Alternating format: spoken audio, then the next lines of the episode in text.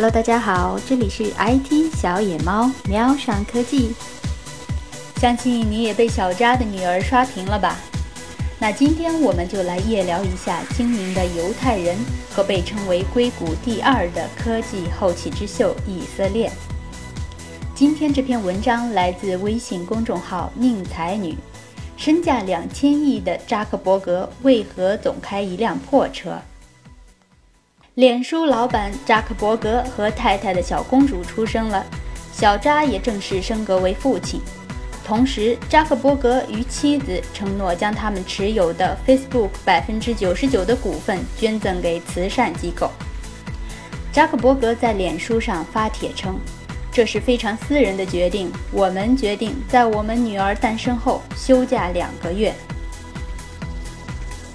每次他们迎来大众的关注，都少不了各种评论，例如：为什么小扎每天都穿一样的衣服？为什么这么有钱还坐在街边吃麦当劳啊？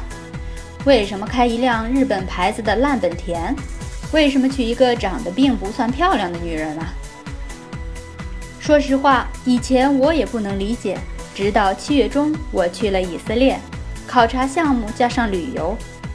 第一次去这个国家，我心中想象的是一个满地都是成功的创业者，高楼大厦、豪车遍地，到处都是名牌有钱人聚集的地方。但一到特拉维夫，我好失落，感觉去了什么第三世界，甚至有点像中国几年前的二三线城市，很破旧、很没有规划的感觉。街上的所有汽车，要不是韩国现代，要不是斯科特，好一点的是日本车。没有看见任何人穿名牌衣服、背名牌包包。我在以色列待了一周，一共看到了不超过五辆宝马，不超过十辆奔驰，两辆路虎，一辆保时捷，没有看到一辆法拉利、兰博基尼和任何跑车。我在特拉维夫约见了一个非常成功的企业家。他在两千零三年都已经创业成功，将公司卖了七千五百万美金，后面又连续创业，还是很多家公司的董事会成员。我因为有兴趣投资他的企业，所以特地到以色列来实地考察一下。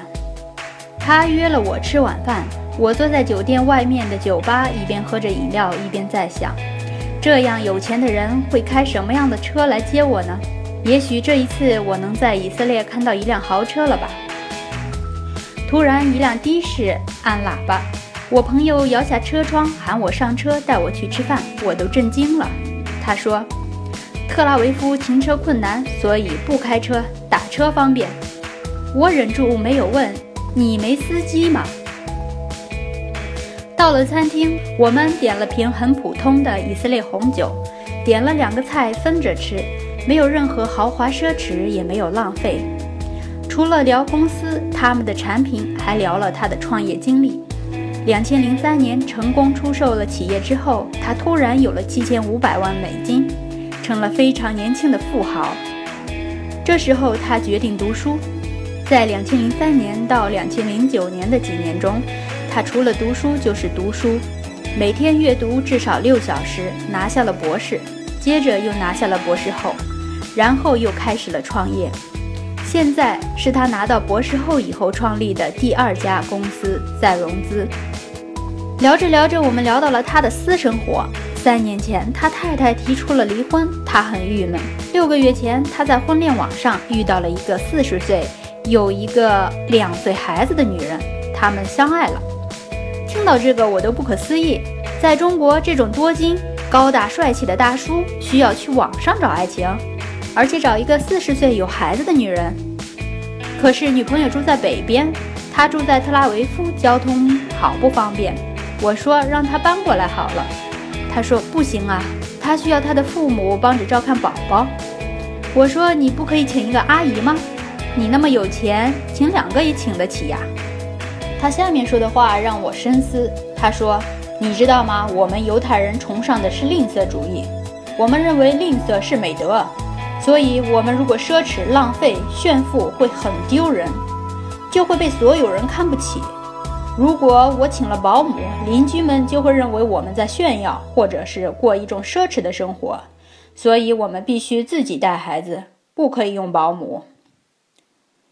我顿时觉得特拉维夫的寒酸和破烂是可以理解的了。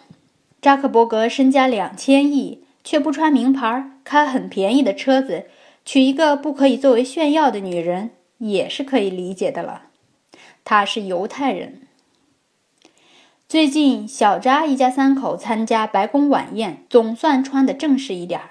我朋友说：“我知道我非常有钱，我的钱一辈子也花不掉。”但是我也不会让我的孩子被钱宠坏，我会将大部分的钱捐掉做慈善。好像扎克伯格也是这样，虽然生活简朴，但是做起慈善来一点儿也不抠门儿。其实犹太的这种文化真的挺好的，也许正是因为不追求外在的东西，他们才能更注重于创造、研究、学习吧。以色列这个国家虽然小，但是充满了最新的科技发明，是不是一下子变得非常合理了呢？犹太人人口虽然仅有一千六百万，占全球人口不到百分之零点二五，但却获得了全球百分之二十七的诺贝尔奖。诺贝尔奖获得概率远高于其他各个民族，概率是全球平均水平的一百零八倍。爱因斯坦、马克思、冯诺依曼等闪耀的历史天才都出自这个为数不多的民族。感谢收听，搜罗海内外 IT 圈的新玩意儿、新鲜事儿，关注 IT 小野猫，喵上科技。